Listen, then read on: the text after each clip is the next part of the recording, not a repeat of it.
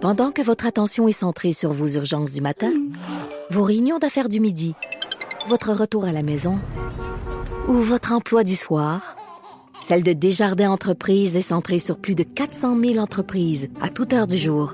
Grâce à notre connaissance des secteurs d'activité et à notre accompagnement spécialisé, nous aidons les entrepreneurs à relever chaque défi pour qu'ils puissent rester centrés sur ce qui compte, le développement de leur entreprise.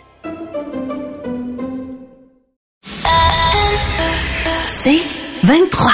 Patrick Lagacé en accéléré, les meilleurs moments du Québec maintenant. Voici Patrick Lagacé.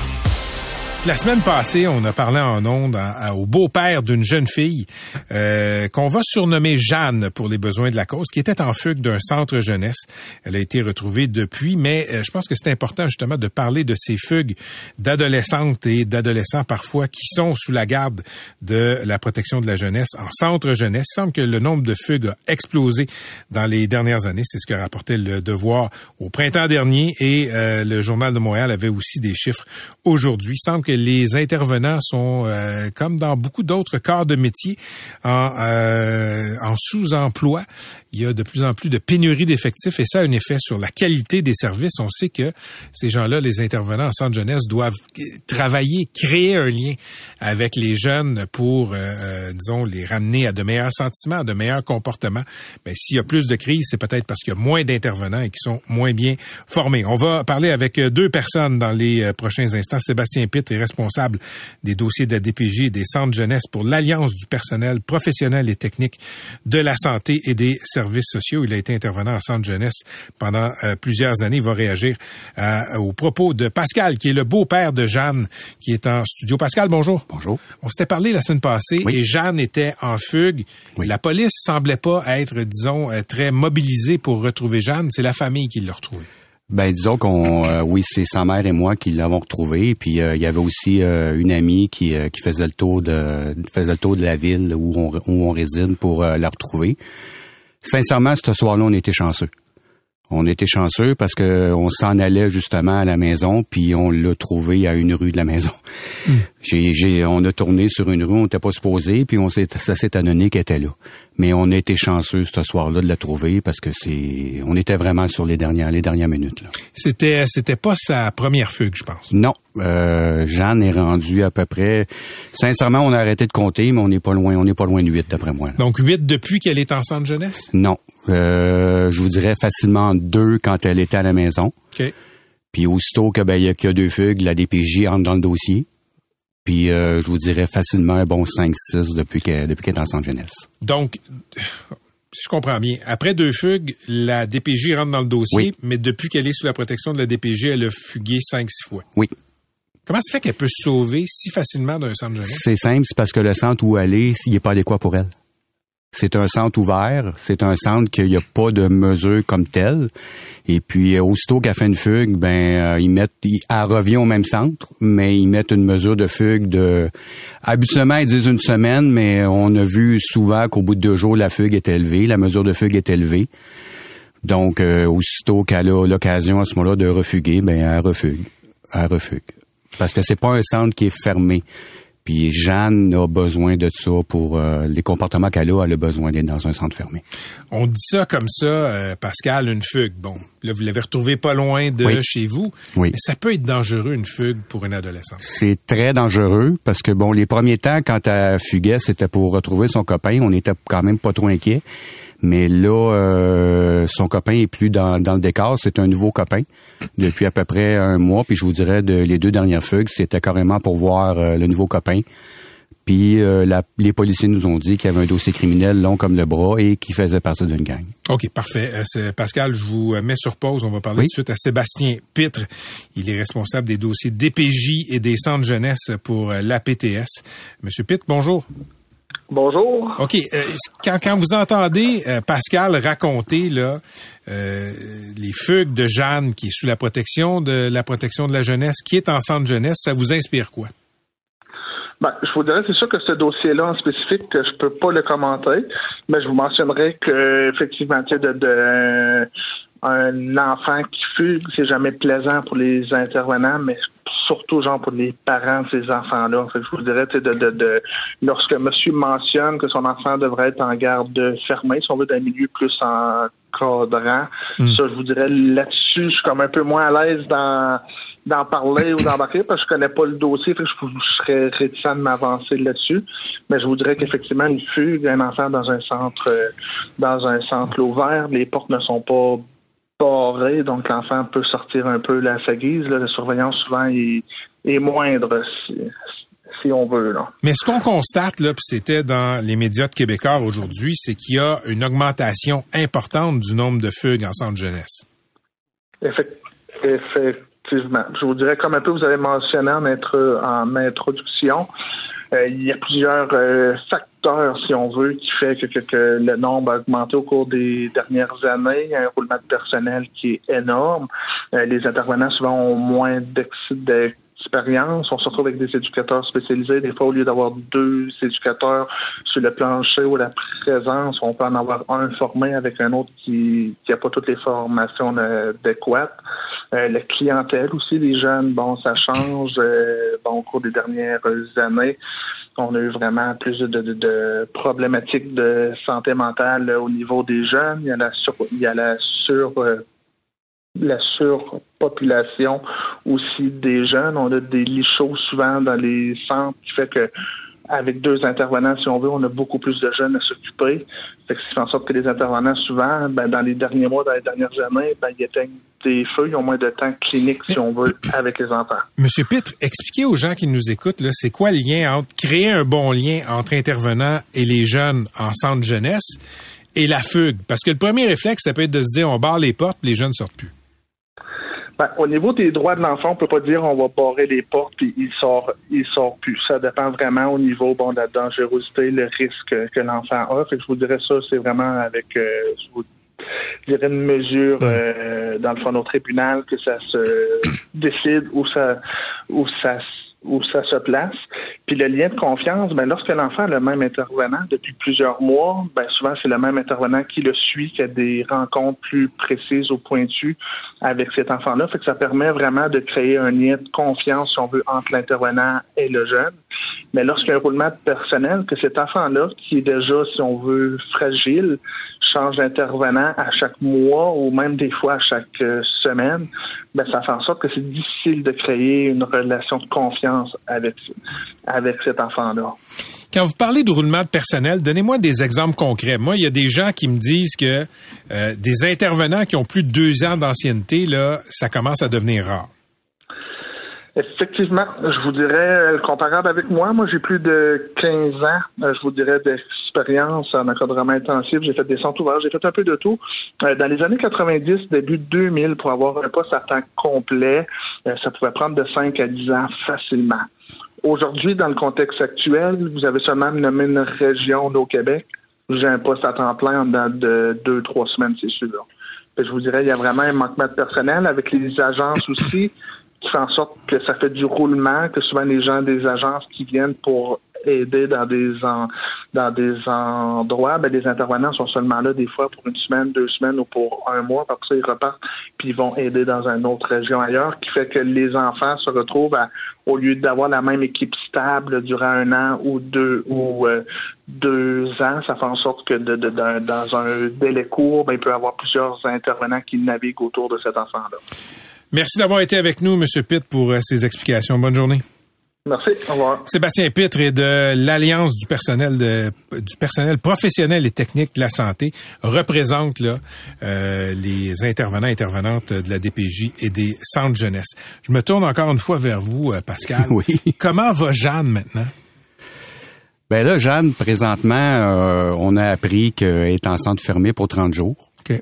D'accord. Voulez-vous vraiment mon opinion? S'il vous plaît. Moi, je vous dis qu'elle est en centre fermé pour 30 jours, puis c'est évalué à tous les 30 jours.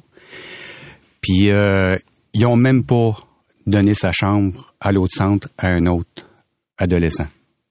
Donc, ça veut dire que dans 30 jours, on prévoit qu'elle va revenir au même centre. Pour vous, ça, c'est un signe clair. C'est un signe clair. Parce que sans ça, à ce moment-là, ce qu'on, ce qu'on, à ce moment-là, ce qu'on, ce qui donne comme image, c'est que un adolescent qui est en centre fermé, qui fait tout, tout ce qu'elle fait pour être en centre ouvert, ben là, il y a une place qui est prise, Hmm. puis elle, elle peut pas descendre pour prendre sa place. Parce que Jeanne a pas fait ce qu'il fallait, elle, elle se retrouve en centre fermé. Moi, je vais vous dire franchement, depuis qu'on s'est parlé euh, la semaine passée, il y a des choses qui ont bougé, puis on a vraiment l'impression que c'est pour nous acheter la paix. Que Jeanne est en centre fermé. Pour la simple bonne raison que l'intervenante, elle allait dire, ben, vous avez ce que vous voulez, madame, vous êtes contente. C'est pas ce qu'on veut, puis c'est pas ce qu'on est content. Ce qu'on veut, c'est que la petite soit bien. C'est ce que Jeanne a besoin. Puis c'est bien beau que Jeanne soit en centre fermé pendant 30 jours, mais faut qu'elle travaille sur elle. D'où l'importance du lien dont parlait M. Pitt Oui, tantôt. d'où l'importance du lien. Mais les Lagacé. Monsieur Lagacé, je veux pas être méchant là, mais la DPJ c'est comme le service de santé, ça fait 40 ans qu'il manque de personnel. Ça fait 40 ans que c'est là, ça fait 40 ans qu'il manque de personnel. Puis malheureusement, ben, les bons intervenants s'en vont parce qu'ils se rendent compte qu'ils peuvent pas rien changer. La DPJ est rendue trop grosse. Il y a trop de machines alentour de la DPJ. Les ressources sont là. C'est juste qu'un ménage doit se faire à la DPJ. C'est pas normal qu'on change d'intervenant parce que whoop, l'autre s'en va en congé de maladie, puis là, ben, on apprend par les branches que non, elle a démissionné. Ou whoop, elle est rendue à telle autre place. Il y a pas tort quand il dit qu'il manque de monde. Il manque de monde partout. Je travaille dans la construction, il en manque du monde partout. Mais on fait avec. Puis c'est pas parce qu'il manque de ressources qu'on va abandonner des enfants parce qu'il manque de ressources. Jeanne, là, elle a on est passé en cours le 30, euh, au mois de janvier 2022. On a demandé, ça a été ordonné par un juge que Jeanne est su- suivie par un psychologue. On arrive le 30 juin 2022, donc six mois plus tard, là. Puis il était même pas au courant que ça avait été ordonné. C'est nous autres qui a dit, ben oui, mais ça- là, ah, ben on va le noter. Puis là, ben, fait une demande de, fait une demande de psychologue. Mais là, comme Jeanne, a plus que 14 ans, elle a le droit de refuser de, de, de suivre n'importe quoi. Fait que là, Jeanne refuse. Puis là, ben, on peut pas rien faire, monsieur, madame, on peut pas rien faire. Mais on a perdu six mois, là. Puis six mois dans la vie d'un adolescent, c'est beaucoup pour énorme. la remettre, la remettre sur le droit chemin. C'est énorme. OK. Pascal, on va rester en contact. On s'était parlé hors des zones. Je trouvais ça important euh, de faire écho la semaine passée là, à, à votre recherche. Vous, que votre conjointe, vous cherchiez Jeanne comme ça. Euh, vous l'avez retrouvée. Je suis content, mais je comprends que le combat est pas fini. C'est loin d'être terminé. Puis votre euh, votre coup de gueule sur la DPJ, c'est pas vous n'êtes pas le premier à le faire. Peut-être qu'un jour il va être entendu. Merci beaucoup. Merci. Merci. Vous écoutez Patrick Lagacé en accéléré. Ça chauffe pour Justin Trudeau ces jours-ci et le gros sujet sur lequel il risque de se brûler, c'est celui de la taxe carbone. La taxe carbone, ben, c'est la pierre d'assise de toute sa politique environnementale depuis son arrivée au pouvoir il y a huit ans. Or, euh, le PM a décidé de faire une exception pour les maritimes. On a décidé de lever la taxe carbone pour le chauffage au mazout dans les provinces de la région des maritimes, des maritimes pardon, Nouveau-Brunswick, euh, Nouvelle-Écosse, euh, île du Prince-Édouard, Terre-Neuve, etc. Parce que le mazout est encore très largement utilisé dans cette région-là, ce qui n'est pas le cas pour l'Ontario, pour les provinces de l'Ouest où c'est le gaz naturel qui est utilisé. Rodolphe Osny, hier, nous parlait de tout ça. Et le gaz naturel n'est pas exempté pour le chauffage de la taxe carbone. Disons que ça hurle, et pas juste en Ontario et dans l'Ouest, ça hurle même dans la grande famille libérale avec, oui, oui, des rumeurs de démission. On en parle avec un ancien ministre québécois de l'Environnement, l'actuel chef du Bloc québécois à Ottawa. Yves-François Blanchet est au bout du film. Monsieur Blanchet, bonjour. Bien le bonjour. On va aussi parler d'immigration, faites-vous-en pas, mais écoutez, est-ce que vous entendez des bruits de démission de libéraux en vue, là, euh, parce que le PM Trudeau a perverti sa taxe sur le carbone? Il y a un élément de la culture libérale qui n'a pas changé. Il n'y a personne qui me fait de secret dans ce parti-là. Euh, mais oui, les tensions sont singulièrement fortes à l'heure actuelle. C'est bizarre, mais c'est bizarre. C'est un peu bizarre en ceci que le gouvernement Trudeau peut, en effet, être un peu en train de se recentrer. Là. Il doit se dire, il y a du monde qui n'ont pas vraiment envie de voter pour Pierre Poilievre. Si on fait une offre un peu plus au centre, on va peut-être récupérer des votes. On a peur de perdre les maritimes. Les maritimes, comme vous le disiez, sont chauffés davantage au mazout. C'est plus polluant, ça coûte plus cher.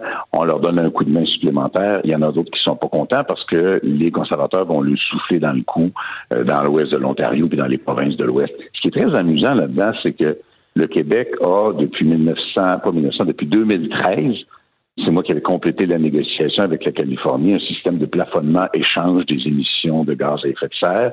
Ce système-là fonctionne bien. Il y a des exceptions qui n'auraient pas dû être faites, mais ce système-là fonctionne bien depuis dix ans et la taxe carbone ne s'applique pas au Québec. Les conservateurs ont fini par admettre que la taxe carbone ne s'applique pas au Québec. Ils ont inventé une soi-disant deuxième taxe carbone qui n'existe simplement pas. Hmm. C'est une création. Alors, il y a tout un contexte politique autour de ça, mais le Québec est à l'abri de ça présentement. Mais avez-vous été surpris de voir M. Trudeau reculer, en fait, faire une sorte de, dérogation pour les provinces maritimes euh, avec sa taxe sur le carbone? Ça a surpris même dans sa famille politique. Ouais, mais il ne pouvait plus ne rien faire. Euh, les libéraux sont un peu en détresse à cause d'un certain élan conservateur, surtout dans le Canada. Les, et puis, ça va l'air partisan, mais c'est pas mon but.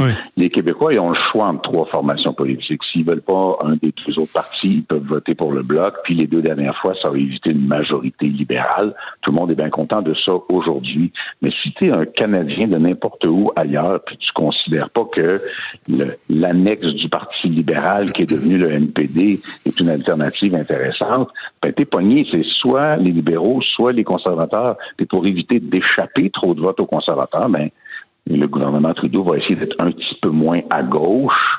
Et, ça pourrait, pourrait hypothétiquement les aider à pas trop perdre de vote dans les dans les maritimes.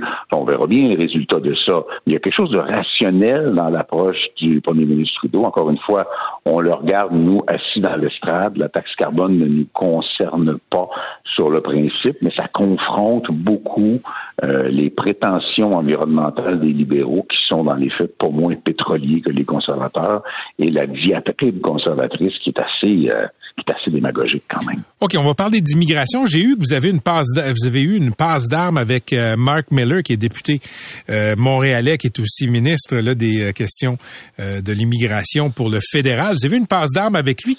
Qu'est-ce qui a mis la table à cet échange de mots à la Chambre des communes? En fait, la passe d'armes était assez modérée parce que on a fait une proposition. Quand on a annoncé qu'on arrivait sur le sujet de l'immigration pour notre journée de l'opposition, où on impose le sujet hmm. et tout le monde est obligé de voter, le monde on dit oh il va y avoir des flémèches au Parlement parce que ça va être sur l'immigration, puis tout le monde va se traiter de raciste.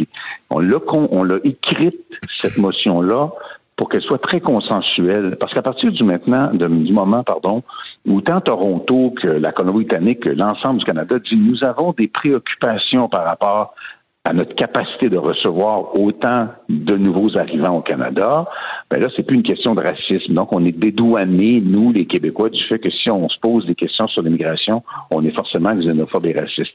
On a amené le débat ailleurs sur la capacité de l'État d'absorber de façon réussie et créer une espèce d'autre de dynamique sur l'immigration réussie, qui n'est pas une question de chiffres, mais qui est une question de est-ce qu'on va avoir des demandeurs de statut de réfugiés qui vont dormir dans les rues de Montréal au mois de janvier? Comme les autres itinérants ou à Toronto ou à Vancouver? Est-ce qu'on va avoir des gens qui vont être au Québec depuis quatre ans qui parleront toujours pas le français? Est-ce qu'on va avoir des médecins qui ont des formations tout à fait adéquates à l'étranger, dont le diplôme n'aura pas été l'objet d'une quelconque forme de reconnaissance ici, puis qui vont, dans la grande tradition, chauffer un taxi?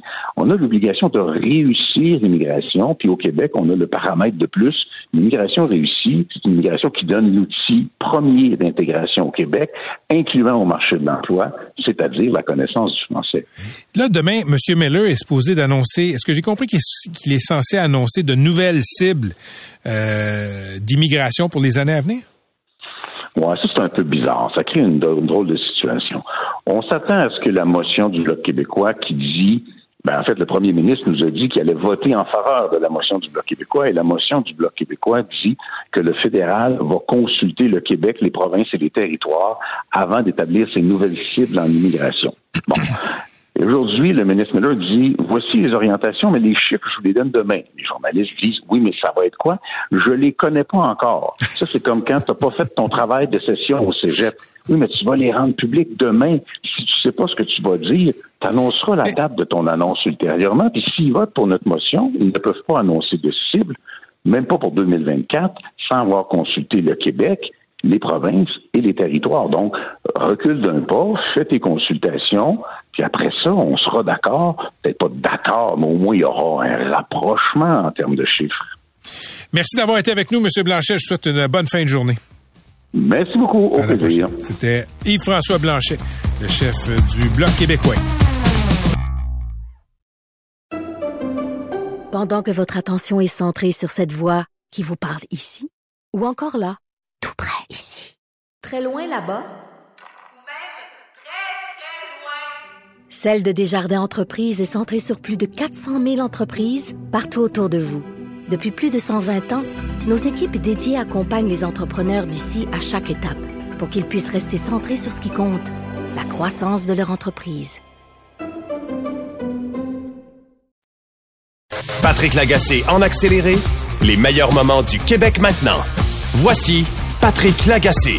On va parler d'une cause fascinante et surprenante, faut le dire, c'est celle de Derek White et Hunter Montour. Ils ont été accusés et trouvés coupables en 2019 d'avoir importé illégalement du tabac des États-Unis. Mais parallèlement à ce procès-là, il y a eu une requête en, arrêt des procédures pour des motifs constitutionnels parce que les avocats de ces deux euh, personnes-là arguaient que comme ils sont Mohawks, ben ils avaient des droits ancestraux, euh, notamment, notamment parce que la cause est euh, garantissant qu'ils pouvaient faire le commerce du tabac comme ça. Et euh, aujourd'hui, la juge au dossier, Sophie Bourque, a annoncé un arrêt des procédures dans une décision fleuve de 365 pages. On a parlé un peu plus tôt à Pierre Lécuyer, l'avocat criminaliste d'un des deux euh, citoyens Mohawk. Et là, je suis heureux d'accueillir en studio Maître James O'Reilly. Il est avocat constitutionnaliste, se consacre aux droits des Autochtones depuis plus de 50 ans. Il était avocat euh, des euh, deux accusés dans cette affaire. Maître O'Reilly, bienvenue au studio. Merci d'être là. Ah, bienvenue et merci à vous. Merci. Euh, écoutez, c'est une cause qui frappe l'imaginaire. Deux personnes qui ont été accusées de trouver coupables d'avoir importé au Canada illégalement du tabac et qui ont bénéficié d'un arrêt des procédures après leur culpabilité parce qu'ils sont Mohawks. Expliquez aux gens qui nous écoutent de façon simple les détails de cette cause qui est assez compliquée. Ben d'abord euh, sur euh, le plan des faits, c'est vrai qu'ils ont importé le tabac. Ça, ça pas été contesté. C'est Maître Lécuyer qui vous a parlé peut-être de cette dimension-là. Nous, on a dit, ben, euh, ça fait longtemps que les Mohawks disent qu'on est indépendant, on est souverain, et on a eu des alliances et des traités avec les, les mhm. pouvoirs coloniaux et que là, ça faisait ce qu'on appelait une chaîne de, euh, de, de, de, covenant chain, ça veut dire euh, une entente, une série d'ententes où on a créé des obligations de part et d'autre. Alors, ce qui est fascinant, la, la plus grande fascination de ce jugement-là, c'est que le juge a reconnu que ça constitue une traité de parole des, des pouvoirs coloniaux qui sont encore en vigueur aujourd'hui. En plus de ça, elle est allée voir, elle a dit que les Mohawks et la nation, de, la, Haudenosaunee, qui est la, confédération iroquoise, avaient aussi le droit à un développement économique comme droit constitutionnel. Là, ça fait longtemps que les Mohawks et la, la Haudenosaunee essaient de faire valoir que eux autres, ils ont des droits spéciaux, des droits constitutionnels. C'est ça qui est reconnu aujourd'hui. Et sans ce jugement-là, va faire une jurisprudence incroyable. Moi, ça fait longtemps, comme vous avez dit, j'étais dans... Vous avez négocié la convention de la Baie James pour les cris, par exemple. Oui, mais avant ça... Oui, vous étiez avant dans d'autres causes. J'étais avec les Mohawks, mais avant aussi, devant le juge Malouf, un juge très courageux qui a émis une injonction contre l'Hydro-Québec. Et quand on construisait les barrages à Bay James. Oui, et qu'à ce moment-là, des gouvernements se sont réveillés. Avant, ils disaient que les, les Autochtones n'avaient pas de droit. Alors là, ils, ils, étaient obligés de composer avec eux. Donc, le courage d'un juge a changé l'histoire. Selon moi, le courage du juge Bourque va changer l'histoire du droit des Autochtones. Maintenant, Si c'est pas contesté et pas renversé en cours d'appel. Ben, même si c'est renversé en cours d'appel, on pourrait pas changer ce qui a été constaté par un juge éminent de la Cour supérieure qui a fait une analyse de, de, de, de, de plus plusieurs centaines de pages. 365 pages. Alors, c'est un peu plus que ça. monsieur. OK, en plus, oui, avec si, les si, annexes. si, si, euh, si on ajoute euh, le sommet. Mais ce que je voulais dire, c'est qu'il y a certains groupes comme l'Hydro-Québec qui changent pas. Changeaient pas devant le juge Malouf. Et aujourd'hui, c'est la même chose. On représente euh, des groupes qui ont des batailles contre l'Hydro-Québec. OK, Maître O'Reilly, revenons à la cause de Derek White et OK. Hunter Monto. Je, je veux qu'on décortique ça ensemble, OK? Euh, là, ces deux personnes-là ont été accusées, trouvées coupables d'un- acte illégal. Ça a été aujourd'hui, il y a eu un... un, euh, il y a eu un... Mon Dieu. un arrêt des procédures. Oui. Expliquer aux gens qui nous écoutent, qui se disent, OK, si moi je fais ça, si je vais aux États-Unis, je prends du tabac, je le rapporte ici au Canada, euh, je vais être accusé, je vais être trouvé coupable. Il y a donc deux régimes, il y a des droits spéciaux pour des Autochtones. Expliquez en quoi, selon vous, c'est pas une décision qui est révoltante? C'est pas une décision, c'est une, une- une décision euh, qui finalement reconnaissent qu'il y avait deux systèmes. Les Blancs n'ont pas inventé tout le système là quand ils sont arrivés d'Europe. Alors il y avait un système juridique des autochtones et les autochtones avaient des droits spéciaux. Il y avait une certaine reconnaissance à travers les années euh, des, des tribunaux. Mais quand on arrive ici, ce que vous avez dit c'est une, importation illégale? Non, ce que le juge a dit, c'est pas illégal parce que il y avait une entente qu'on pouvait, que c'était une entente d'alliance de paix et une alliance de commerce, de libre commerce, et que si c'est une, une, une alliance comme ça, ben ils avaient le droit de passer à travers. C'est c'est c'est Mais la ce Constitution. Prime Restez devant le micro, Maître O'Reilly. euh, OK. La Constitution prime sur le droit. Mais ce qui est fascinant dans la décision, puis je vous le dis, là, je ne l'ai pas lu au complet, je l'ai parcouru, mais la, la juge cite des, des traités du 15e siècle. Euh, c'est, Ça s'applique toujours. c'est du 17e siècle, mais euh, ça peut aussi être euh, le 15e siècle. Oui, c'est ça, une, une très, très grande reconnaissance, mais d'autres tribunaux avaient commencé à faire reconnaître ça. Mais c'est une, c'est, c'est quand même quelque chose qui est très inusité, mais très important pour les Autochtones à travers le Canada. Donc, ça veut dire que, en l'état actuel du droit, avec la décision de la juge Bourque, euh, des citoyens autochtones, comme des Mohawks, peuvent importer du tabac et en faire le commerce ici au Canada. Hein, L'importer des États-Unis, ce qui serait illégal si moi je le faisais, par exemple. si si ils, sont partis d'une collectivité qui a des droits spéciaux, des droits constitutionnels, la réponse est oui parce qu'il a fallu que les gouvernements parlent avec les Mohawks et pas dire que leurs lois les traitent comme des criminels. Là, n'oubliez pas que ce qui arrive aujourd'hui, c'est que des Mohawks étaient des criminels pour pratiquer le commerce du tabac. Est-ce qu'on là, peut- sont plus des criminels, là, si vous voulez. Mais quand, quand j'ai dit criminel tantôt, ils Ouais. ont commis des actes criminels euh, et ils ont été poursuivis pour ça. Et là, ben aujourd'hui, avec la décision de la juge Bourque, ils ont bénéficié de l'arrêt des procédures. Donc, on peut pas dire que c'est un acte criminel. Je suis d'accord avec C'est vous. ça. OK. Est-ce que cette décision-là peut être euh, extrapolée à d'autres types d'activités qui sont exercées par les Mohawks, entre autres? Ah oui, absolument. C'est, c'est que ça va dépendre du contenu des traités, le- ce qu'ils appellent le covenant chain. Il faut examiner quels étaient la- la- les sujets qui ont été discutés dans les grands conseils. Comme Et, vous et le tabac l'avait été à l'époque. Oui, mais, mais pas, pas nécessairement juste le tabac. C'était parce que c'était une alliance et le commerce. Là, c'est que ce qui est arrivé au 17e, 18e, 19e siècle, on peut pas juste effacer tout ça juridiquement. Ce que le juge Book a rappelé, quand vous faites des obligations au 18e siècle ou 17e siècle, ça se tient encore. Alors, c'est très important, ça. Alors, ça va dépendre, pour répondre à votre question, quel est le contenu de ce qui a été discuté entre des Mohawks et, et, les pouvoirs coloniaux.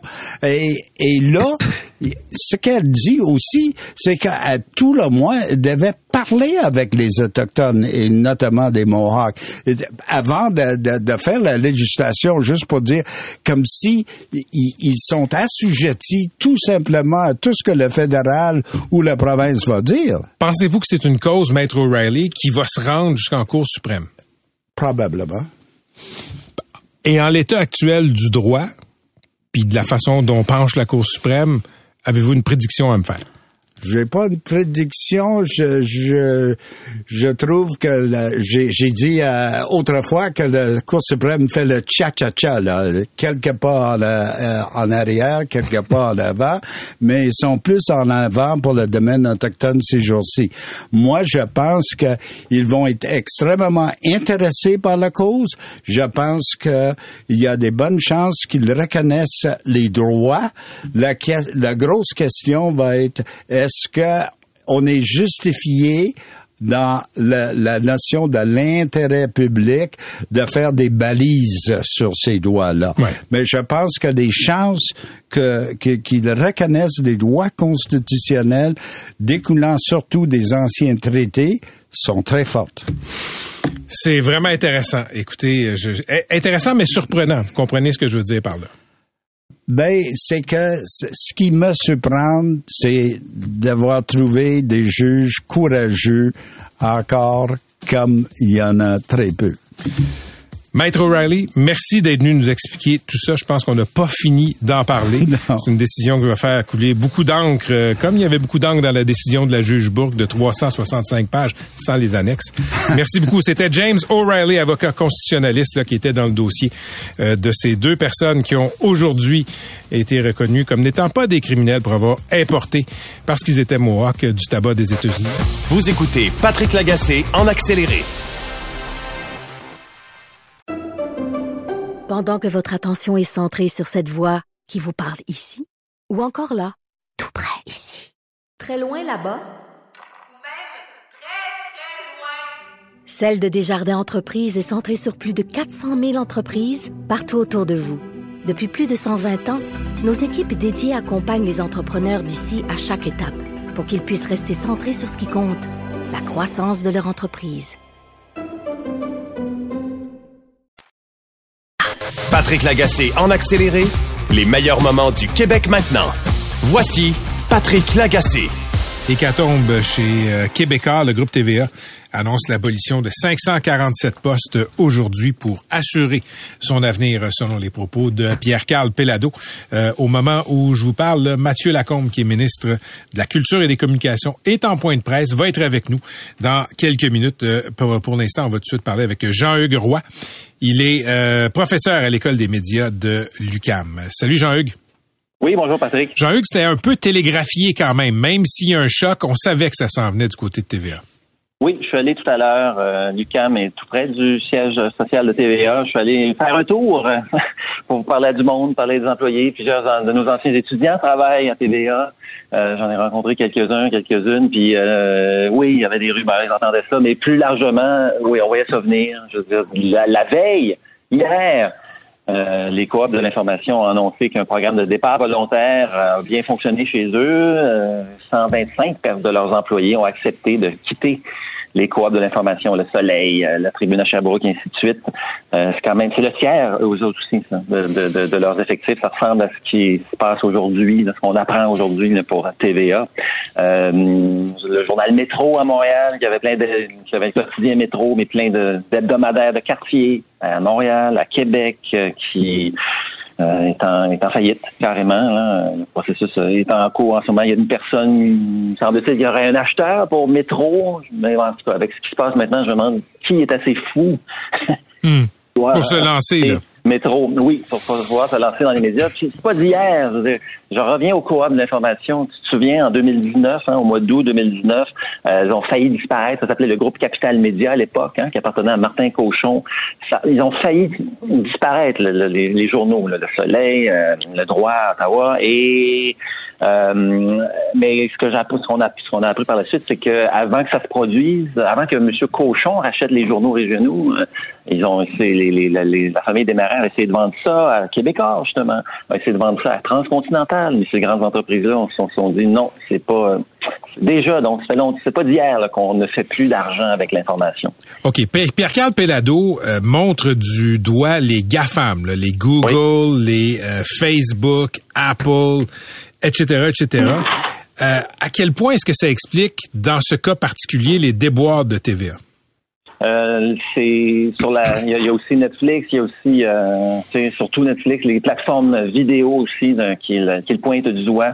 Euh, mais l'information, quand ils pointent du doigt les GAFAM, c'est surtout pour la, la, la- leur détournement, si on veut, des, la- leur accaparement des revenus publicitaires. C'est surtout le monde de l'information qui est touché par ça. Et dans l'annonce d'aujourd'hui, ben, l'information s'en tire relativement bien quand même. là. Même si le- dans, dans les stations, il y a plusieurs stations régionales euh, où euh, il y a, il y a- le, le communiqué n'est pas, est pas clair là, combien de, des 547 employés euh, sont en- dans l'information. Il faudra, faudra poser des questions là-dessus pour avoir plus de détails. Mais il, il va continuer à se faire de l'information à TVA. C'est la production locale, la production télévisuelle qui va, qui elle va cesser.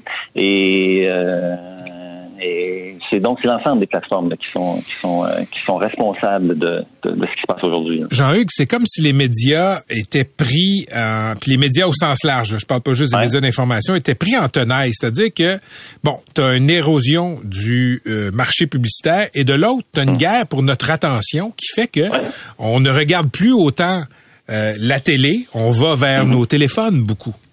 Oui, on va vers notre téléphone, on va vers euh, mais la télé, on on, on- on ne regarde plus les chaînes traditionnelles, on se débranche du câble et on, on a système qui nous permet de, de voilà de voir sur une petite boîte qui nous amène sur le, le grand écran, euh, euh, Netflix, euh, Crave et d'autres plateformes euh, internationales. En musique, c'est pareil, il y a des plateformes qui nous qui nous qui nous présentent, qui nous livrent la musique. En information, les gens n'osent pas s'abonner à, à des, à des, médias d'information. Alors oui, non, c'est c'est nos les- les- nos habitudes changent. Il y a ça aussi, là, effectivement. Euh, et il y a une chose que, que M. Pellado a dit que je trouve intéressante. Il dit, fait longtemps qu'on tire les sonnettes d'alarme, qu'on demande aux, législateurs d'agir. Et moi, je pense que là, le législateur a quand même agi. Je reviens encore à 2019, à ce moment-là, qu'on a failli perdre six journaux, quasiment la moitié des journaux au Québec. Les gouvernements ont, ont- ont réagi, ont été secoués et ont implanté des programmes de crédit d'impôt pour soutenir l'information, euh, autant à Ottawa qu'à Québec. Mais bon, là, euh, malgré malgré tout, puis ils ont, ils ont aussi comment, euh, adopté un- une loi à Ottawa pour aller euh, tirer des revenus de Google et de Meta pour financer l'information. Euh, mais la loi a été mal faite, là. Puis, La loi est euh, mal faite, Jean- Jean-Hugues, il faut le oui, dire. oui. Euh, la loi euh, pousse Facebook à couper Ouais. tous les contenus de nouvelles. Google menace de faire la même chose pour les, les contenus des médias canadiens. Euh, est-ce que est-ce qu'il y a vraiment un endroit dans le monde où ça a fonctionné, essayer de forcer le partage des revenus du côté des GAFAM? Mhm. En Australie, ça a marché. En Europe, euh, il y a toute euh, une directive sur la, qui revient au même les droits, ce qu'on appelle les droits voisins. En Europe, c'est un peu le même principe. Go- Google et Meta se sont assis avec des grands représentants des- des médias d'information en Europe, dans, dans- en France, dans plusieurs pays pour signer des ententes, pour partager leurs revenus avec ces. Alors, je vois pas pourquoi ce serait pas possible ici, euh, mais je pense que c'est ça. Les, les médias, il y, a, il y a- un phénomène plus large. là. Les places Meta est comme tanné, comme on a soupé, là, on a marre de l'information. Euh, ça, c'est rien que du trouble pour eux autres. Mhm. Euh, ça, ça, ils, veulent, ils, veulent- ils veulent- ils sont tannés de se faire accuser de, de propager de la désinformation. Fait qu'aussi bien tirer la plug sur l'information tout court et juste proposer des, des contenus de divertissement peu, des contenus viraux, euh, des, des, des, des petits minous qui déboulent les escaliers. Là, tu voilà. C'est- C'est tout ce qu'on retrouve euh, quasiment sur Facebook désormais. Mais bon, euh, ce qui se passe à TVA, c'est c'est dramatique et, et ça, c'est ça, ça, ça va demander une réponse législative peut-être plus forte. Si la loi, si C18 est mal faite, ben, il faut peut-être recommencer, remettre le métier, remettre l'ouvrage sur le métier, puis réparer les, problèmes de C18. Et puis, je veux dire, tu sais, si les l'Union européenne est capable de mettre à l'amende pour, des, pour des montants incroyables de 500 millions d'euros de Google ou, Meta. Là. Comment ça fait qu'on n'est pas capable de faire ça ici? Ouais. Ben, je, te, je, te, je, te, soumets, Jean-Hugues, que euh, l'Union européenne a pas mal plus de citoyens, donc de poids que le petit Canada. Tu sais. Oui, on vaut pas cher, donc c'est ça. On est un exemple. On, on devient l'exemple pour euh, que, que, que, Meta cherche à faire pour pas que d'autres pays euh, nous imitent. Parfait. Merci beaucoup, Jean-Hugues. Je te souhaite une bonne journée malgré tout, même si c'est un jour sombre euh, pour tous ceux qui sont dans les médias ou en périphérie. Merci. Au revoir. Jean-Hugues Roy, professeur à l'École des médias de l'UQAM. Je me tourne maintenant vers Mathieu Lacombe. Il est ministre de la Culture et des Communications du Québec. Monsieur Lacombe, bonjour. Bonjour, Monsieur Lagacé. Donc, euh, comment vous avez reçu cette, euh, cette annonce de Québécois, 547 postes coupés au groupe TVA et ailleurs dans les plateformes euh, du grand groupe québécois? Ben, c'est sûr que je la reçois avec un pincement au cœur. Moi-même, je suis un ancien journaliste, donc c'est sûr que je trouve que c'est dommage. Puis je pense aux gens dans les salles de nouvelles qui euh, qui sont en train de couvrir d'ailleurs cette euh, cette nouvelle-là. Donc je sais que pour eux c'est pas facile. Donc c'est la c'est évidemment la première réaction que j'ai, qui est suivie très rapidement de qu'est-ce qu'on fait euh, maintenant parce que ça change et ça change de trimestre en trimestre pour les entreprises de presse. Écoutez, il y a Paul Saint-Pierre Plamondon du Parti québécois là qui a envoyé un message sur la plateforme X. Il dit euh, au Parti québécois, on le répète depuis longtemps et on le dit à nouveau, les gouvernements doivent en faire plus pour s'attaquer à la concurrence déloyale des géants du web GAFAM. Il faut créer un fonds pour les médias pour soutenir l'information et la culture québécoise. Est-ce que vous partagez son avis? On en fait déjà. D'abord, c'est important de le dire, 217 millions depuis 2018 quand même, si on ajoute à ça la publicité, parce qu'on soutient aussi beaucoup les médias en choisissant les médias traditionnels pour notre publicité plutôt que les plateformes numériques, euh, ben là, on est à 477 millions. Est-ce que il faut revoir quand même la façon dont on aide les médias. Est-ce qu'il faut se poser la question? C'est sûr que, la réponse est oui. Donc, euh, je pense que c'est une discussion qu'on doit avoir avec les, entreprises de presse, mais avoir des certitudes en ce moment, c'est difficile parce que la situation, elle évolue, comme je le disais, de trimestre en trimestre. Mais clairement, on va continuer de les soutenir, les médias, ça c'est sûr. Puis, euh, je pense qu'on devra les soutenir différemment de ce qu'on fait actuellement. Différemment, ça veut dire quoi? Ben, ça veut dire d'abord qu'on doit vérifier avec eux, qu'on doit s'asseoir avec eux. Vous savez, euh, il y a déjà du travail qui a été fait, du travail transpartisan euh, par ailleurs qui a été fait sur cette question-là mais j'ai envie de dire que ce qui était vrai il y a deux, trois ans est, déjà euh, passé date. Il y a des éléments évidemment qui, qui, restent, mais on doit avoir une discussion, puis c'est déjà commencé. Je rencontre tous les grands groupes, que ce soit Cogeco, que ce soit Bell, que ce soit la presse canadienne, que ce soit Québécois, évidemment, qu'on a entendu aujourd'hui, et on est dans ces discussions-là pour voir comment on peut les soutenir. Ils ont des demandes. Euh, nous, on a des questions, parce que pour moi, c'est plus qu'une question... Euh, euh, d'argent, c'est une question d'écosystème. L'écosystème a changé, puis il faut s'adapter. Hmm. Quand excluons les médias, là, parlons de production télévisuelle parce que ça touche aussi ça l'annonce d'aujourd'hui. Vous êtes ministre de la Culture, vous êtes à la tête d'un écosystème qui est financé par les fonds publics. Trouvez-vous que dans l'assiette de production télévisuelle, il y a trop de petites pointes, il y a trop de joueurs qui veulent une partie de la hmm. tarte? C'est une bonne question. C'est une bonne question. Je vous dirais peut-être que quand je pose moi-même la question, on me dit que oui. Donc, euh, c'est peut-être un bon indicateur. Quand, quand euh, je parle à des, gens du milieu à qui je demande euh, est-ce qu'il y a trop de joueurs, qu'est-ce que vous pensez de cette question-là? Parce que, évidemment, c'est c'est dans l'espace public. Souvent, ce questionnement-là, ben, ils me disent oui, on trouve qu'il y a trop de joueurs. Donc, je pense que c'est un élément effectivement à considérer parce que de l'argent, il y en a beaucoup en culture au Québec. On est, je regardais encore euh, dans les derniers jours les dépenses consolidées du gouvernement du Québec en culture. On est à 1,8, 1,9 milliards de dollars par année. Euh, on était à 1,2 quand on est arrivé au gouvernement. Donc de l'argent, il y en a, mais est-ce qu'il y a trop de points de tarte? C'est euh, une bonne question. Dernière question. Euh, il y a plusieurs plateformes. Les gens vont vers les plateformes pour regarder du contenu télévisuel, Netflix, Disney, etc. Au Québec, là, il y a Crave qui est avec Bell. Il y a Québécois qui en a quelques-unes, Illico, euh, Vrai, etc. Radio-Canada en a une. Est-ce que ce serait pas mieux pour l'industrie de la télé au Québec d'avoir un stop, une plateforme pour le contenu québécois? Vous m'avez déjà posé cette question-là et, je vais je vais vous redonner effectivement la même réponse parce que j'y crois fermement. Je pense que les euh, entreprises euh, médiatiques québécoises auraient tout intérêt à s'allier pour avoir une plateforme commune où les Québécois pourraient avoir accès à leur contenu. Pourriez-vous en faire une condition de financement? on peut tout faire. On Ben peut oui. tout faire.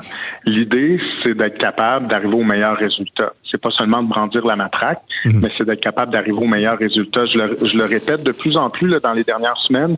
Le système actuel ne fonctionne plus. Le système de fonctionnement, le système de financement plutôt actuel est hérité d'une autre époque, époque où euh, Internet n'existait pas, époque où les grandes plateformes nécessairement n'étaient pas là non plus. Donc, je pense que ce système de financement là, qui va du moment où quelqu'un a une bonne idée euh, jusqu'au moment où cette idée-là se, se traduit par quelque chose à l'écran, ben tout ça, là, ça ne fonctionne plus. Et quand je parle aux gens sur le terrain et que je, je, je leur demande si à leur avis on doit revoir ça de, de, de fond en comble, ils me disent tous oui. Donc c'est sûr que c'est un très gros morceau, mais moi j'ai envie de m'y attaquer parce que je pense qu'il n'y a pas d'autre solution. On doit être capable de se poser cette question-là. Monsieur Lacombe, merci d'avoir été avec nous. Je vous souhaite une bonne soirée. Merci, bonne soirée. C'était Mathieu Lacombe, ministre de la Culture du Québec. Vous avez aimé ce que vous avez entendu? Patrick Lagacé en accéléré est disponible sur Apple et Spotify. Abonnez-vous pour ne rien manquer. C23, c'est l'extension naturelle de votre station préférée. Sous forme de balado à écouter en tout temps, où que vous soyez, C23, c'est du contenu créé pour vous. C23, c'est toute l'opinion, l'actualité, le divertissement et l'émotion de votre station préférée. Pendant que votre attention est centrée sur vos urgences du matin, vos réunions d'affaires du midi, votre retour à la maison ou votre emploi du soir, celle de Desjardins Entreprises est centrée sur plus de 400 000 entreprises à toute heure du jour. Grâce à notre connaissance des secteurs d'activité et à notre accompagnement spécialisé, nous aidons les entrepreneurs à relever chaque défi pour qu'ils puissent rester centrés sur ce qui compte, le développement de leur entreprise.